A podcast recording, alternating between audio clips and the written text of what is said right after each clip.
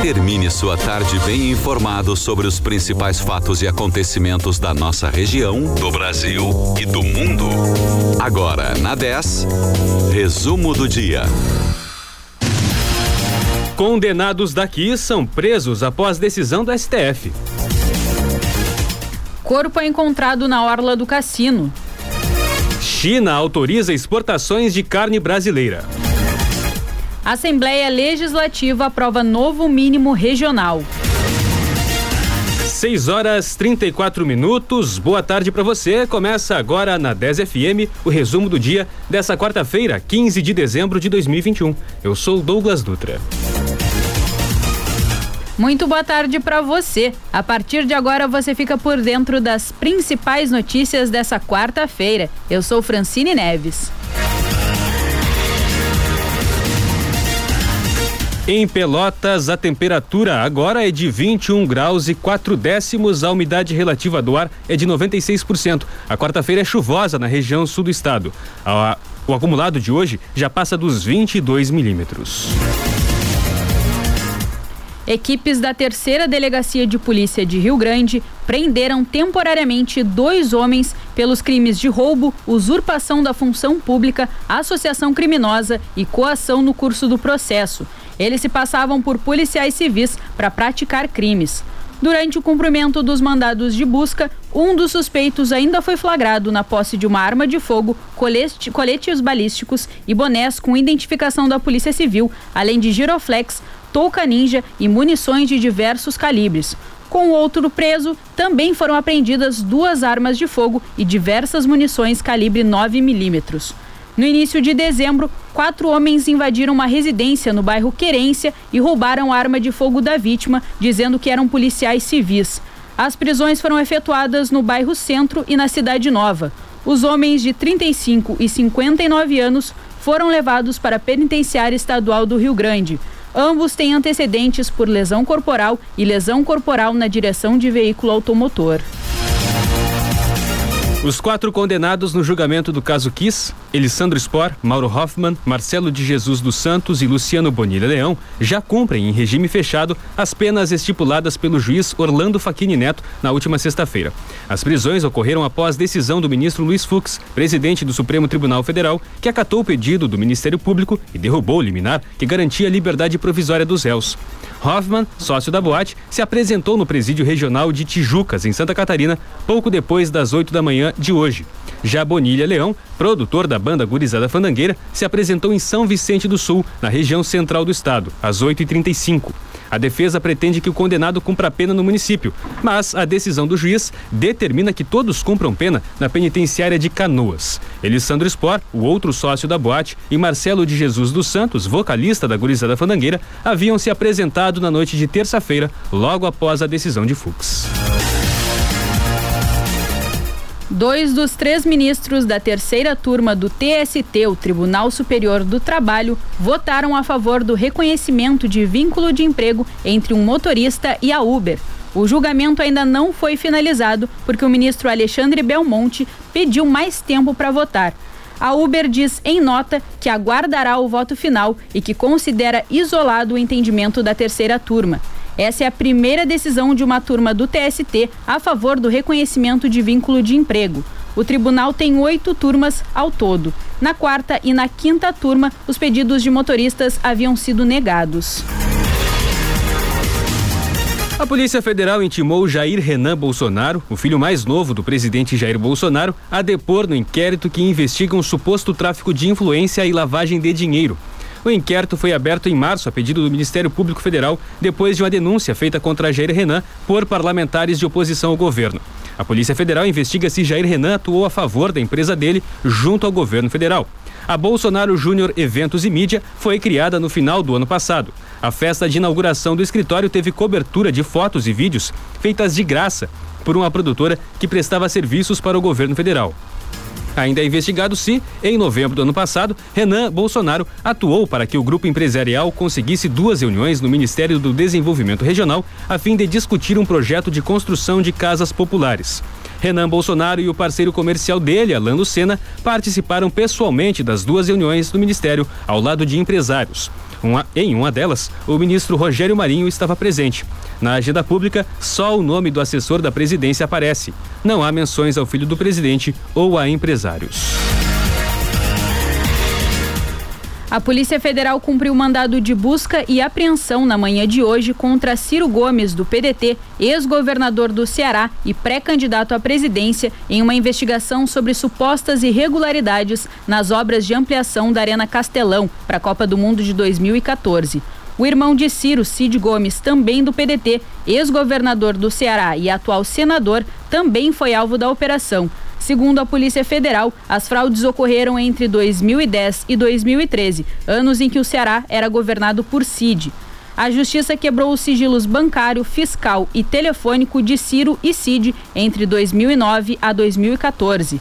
Por uma rede social, Ciro classificou a ordem como abusiva, alegou não ter relação com o caso e disse que o presidente Jair Bolsonaro transformou o Brasil num estado policial. Disse também que as obras da Arena Castelão foram as mais baratas e transparentes da Copa do Mundo e que essa é uma tentativa de intimidá-lo às vésperas das eleições. A polícia afirma que há indícios de pagamento de 11 milhões de reais em propinas diretamente em dinheiro ou disfarçadas de doações eleitorais, com emissão de notas fiscais por empresas fantasmas.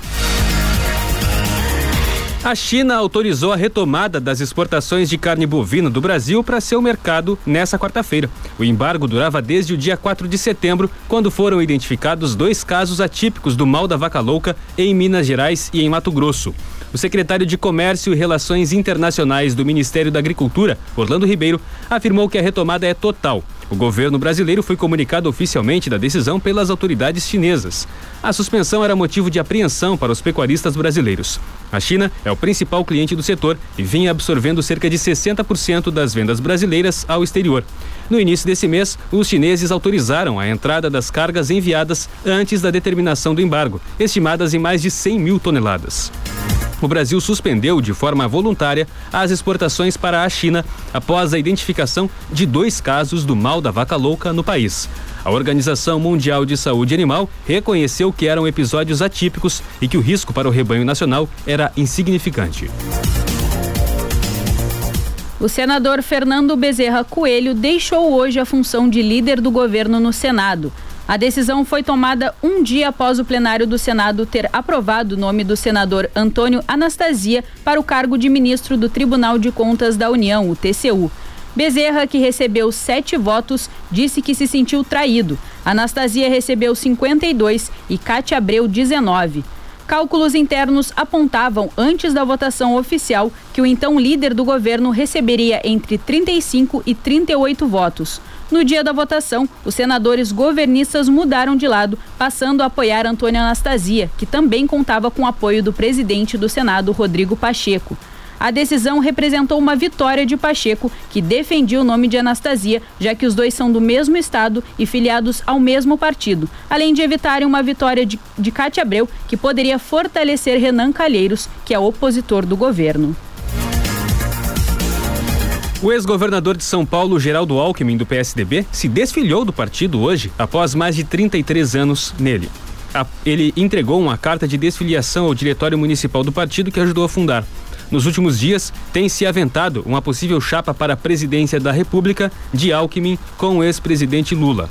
No nono Congresso da Força Sindical, o petista deu uma sinalização de que gostaria de fechar a chapa com Alckmin para a disputa do ano que vem. O corpo de um homem foi encontrado na manhã de hoje na orla da Praia do Cassino, em Rio Grande, próxima à localidade da Querência. A vítima, que ainda não foi identificado, teria sido morta com diversos disparos de arma de fogo e apresentava mutilações graves por todo o corpo, principalmente na região dos olhos e da garganta. A Polícia Civil de Rio Grande investiga se os ferimentos foram feitos durante a execução ou se foram causados pela exposição da vítima na orla da praia.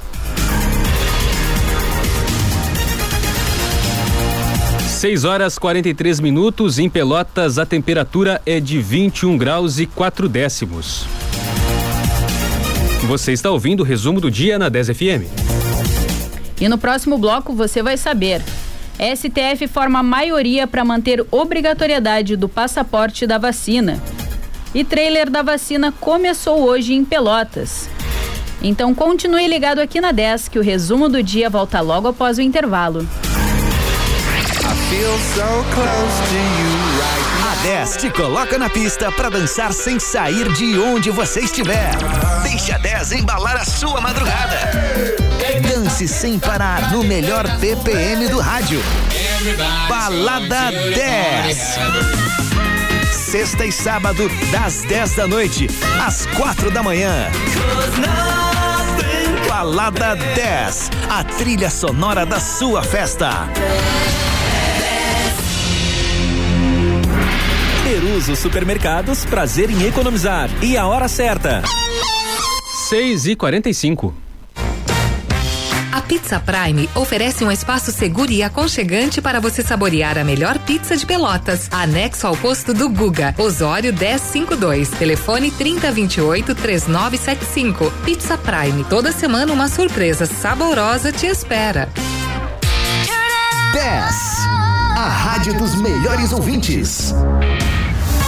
Neste mês de dezembro, a Opti Óculos está com um super desconto: 30% nos óculos solares e nos óculos de grau completo. Aproveite! Descontaço Opti Óculos. 30 lojas. Bento, esquina Andrade Neves, Pelotas.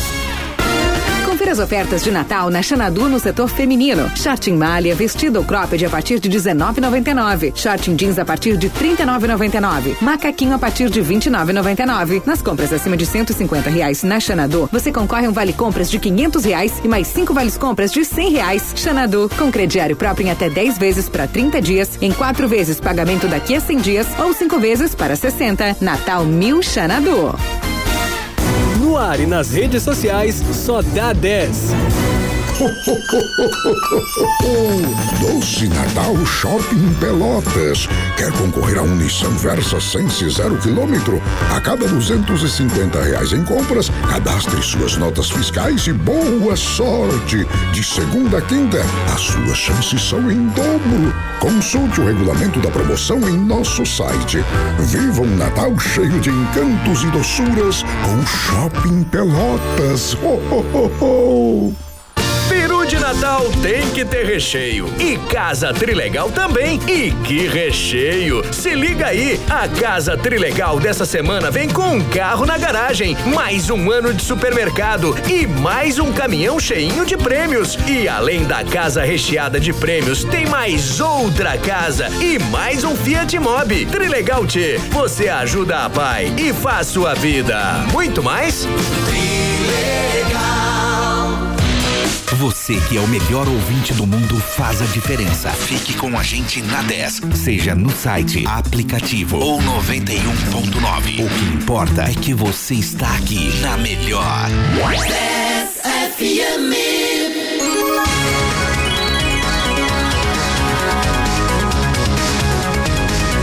Você está ouvindo Resumo do Dia.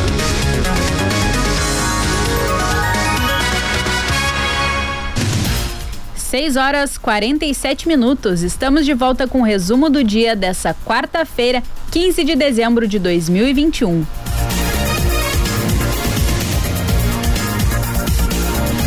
Em Pelotas, a temperatura agora é de 21 graus e 4 décimos.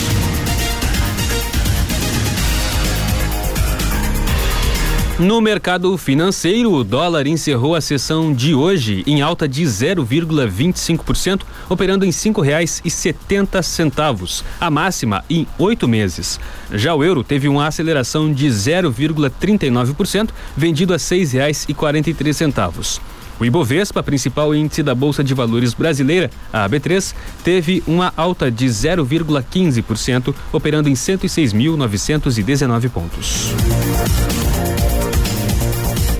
A escritora e ativista Bell Hooks morreu nessa quarta-feira aos 69 anos. Ela escreveu mais de 40 livros publicados em 15 idiomas diferentes. Os temas tratados por ela eram feminismo, racismo, cultura, política, papéis de gênero, amor e espiritualidade. No Brasil, ganhou destaque por meio da publicação de obras como Olhares Negros, Raça e Representação, ensinando a transgredir a educação como prática da liberdade e o feminismo é para todo mundo. Bel Hooks estava doente e rodeada de amigos e familiares quando morreu, de acordo com a sua sobrinha.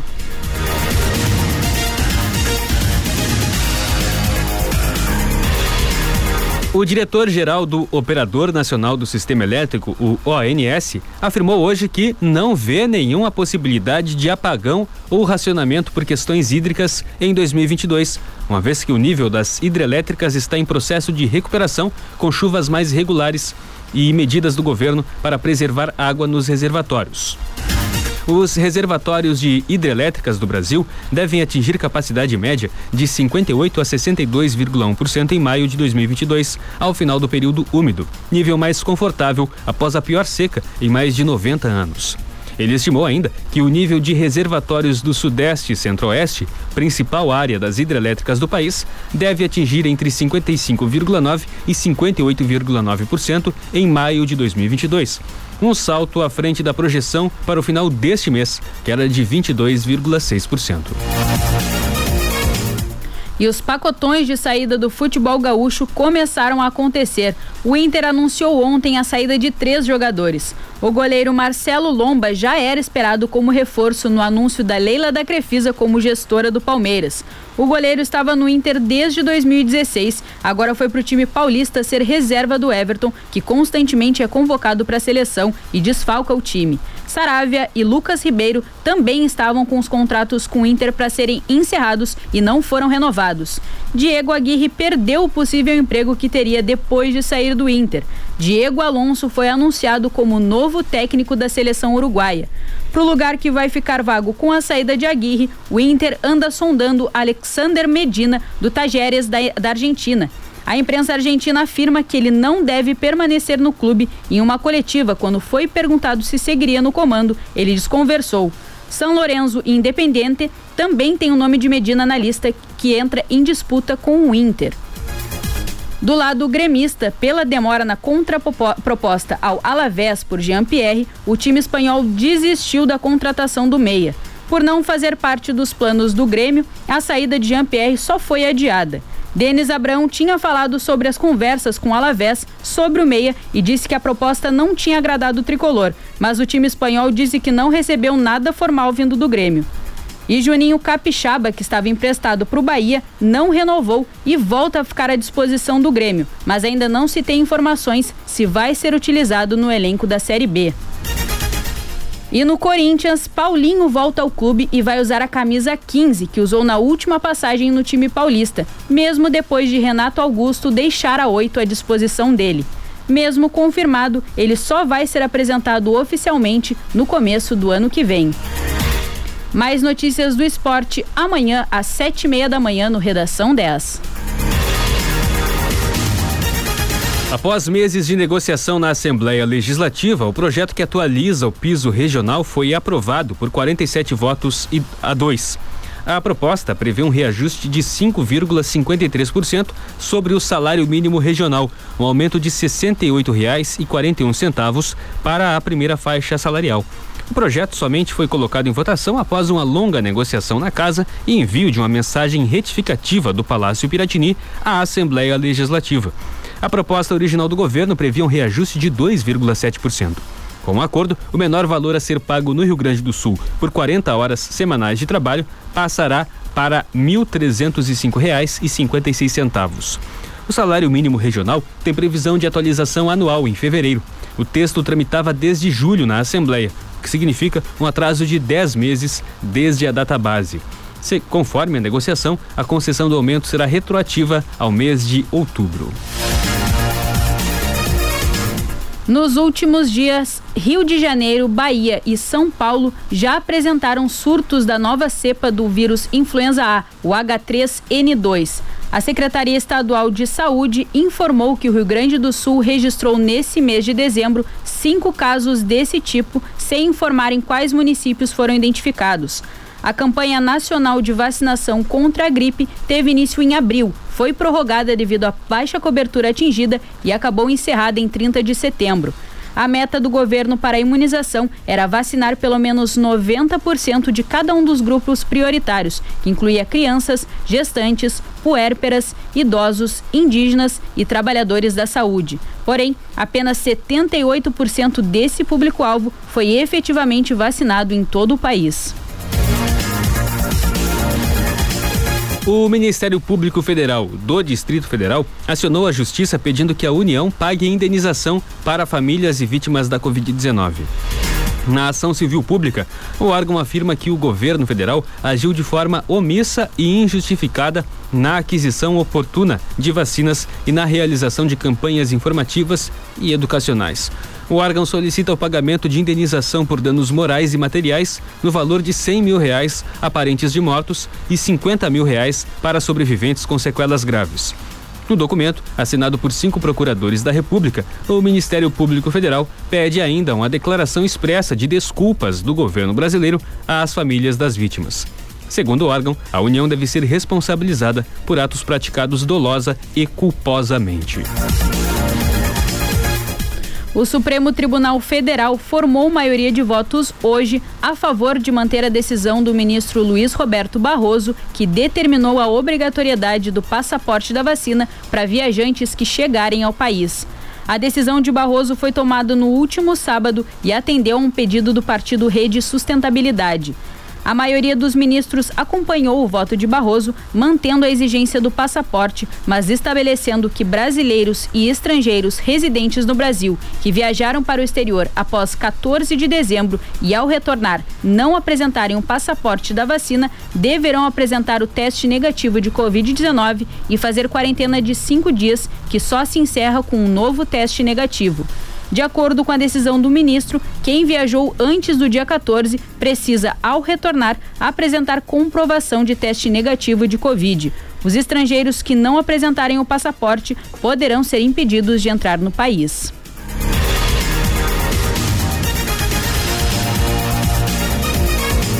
Começou a funcionar hoje em Pelotas o trailer da vacina. O objetivo é ampliar a cobertura vacinal na cidade com um trailer itinerante em vários pontos da cidade. Além de vacinas contra a Covid-19, estão disponíveis também imunizantes contra gripe, hepatite B, tríplice viral e difteria e tétano para toda a população adulta. Nesse primeiro dia, o trailer da vacina estava em frente ao Mercado Central. Cronograma completo do itinerário do trailer da vacina pode ser consultado em nosso site em radio10fm.com. Confira o cronograma dos pontos fixos de vacinação para amanhã em Pelotas. Nas UBSs da cidade, exceto as sentinelas, das 8h30 às 11 da manhã. Nas UBSs Fragete, Lindóia e Porto, das 8h30 da manhã até as 3 da tarde. No Laboratório Municipal, as aplicações acontecem da 1h30 até as 5 da tarde e no Shopping Pelotas, das 5 da tarde até as 9 da noite. A aplicação de terceira dose está disponível em Pelotas para pessoas de 18 anos ou mais que tomarem a segunda dose há pelo menos cinco meses. Pessoas que tomaram Janssen entre os dias 28 de junho e 10 de julho podem se deslocar até o laboratório municipal ou o shopping Pelotas para receberem a segunda dose do imunizante. Mulheres que receberam Janssen e agora estão gestantes ou puérperas devem utilizar a Pfizer como segunda dose e podem procurar qualquer um dos pontos de vacinação para receberem o imunizante. Amanhã tem trailer da vacina na Avenida Idelfonso Simões Lopes, esquina com a Avenida Salgado Filho, no bairro Três Vendas, das nove da manhã até as cinco da tarde. Estarão disponíveis todos os imunizantes contra a Covid-19, exceto da Janssen e os demais correspondentes ao calendário nacional de vacinação. Pelotas registrou hoje 12 novos casos de Covid-19 e mais três óbitos em decorrência da doença.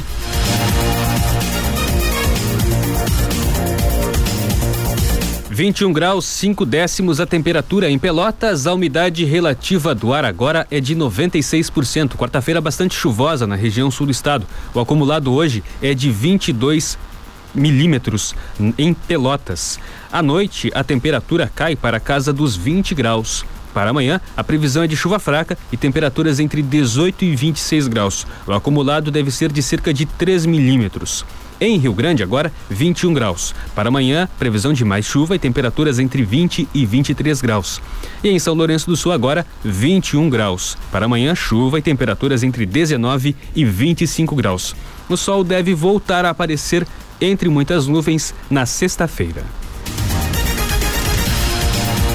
E o resumo do dia dessa quarta-feira, 15 de dezembro, fica por aqui. Mais notícias amanhã às sete e meia da manhã no Redação 10. Muito boa noite para você. Obrigado pela sua audiência. Continue na 10 com o programa Conectados. Boa noite, até mais.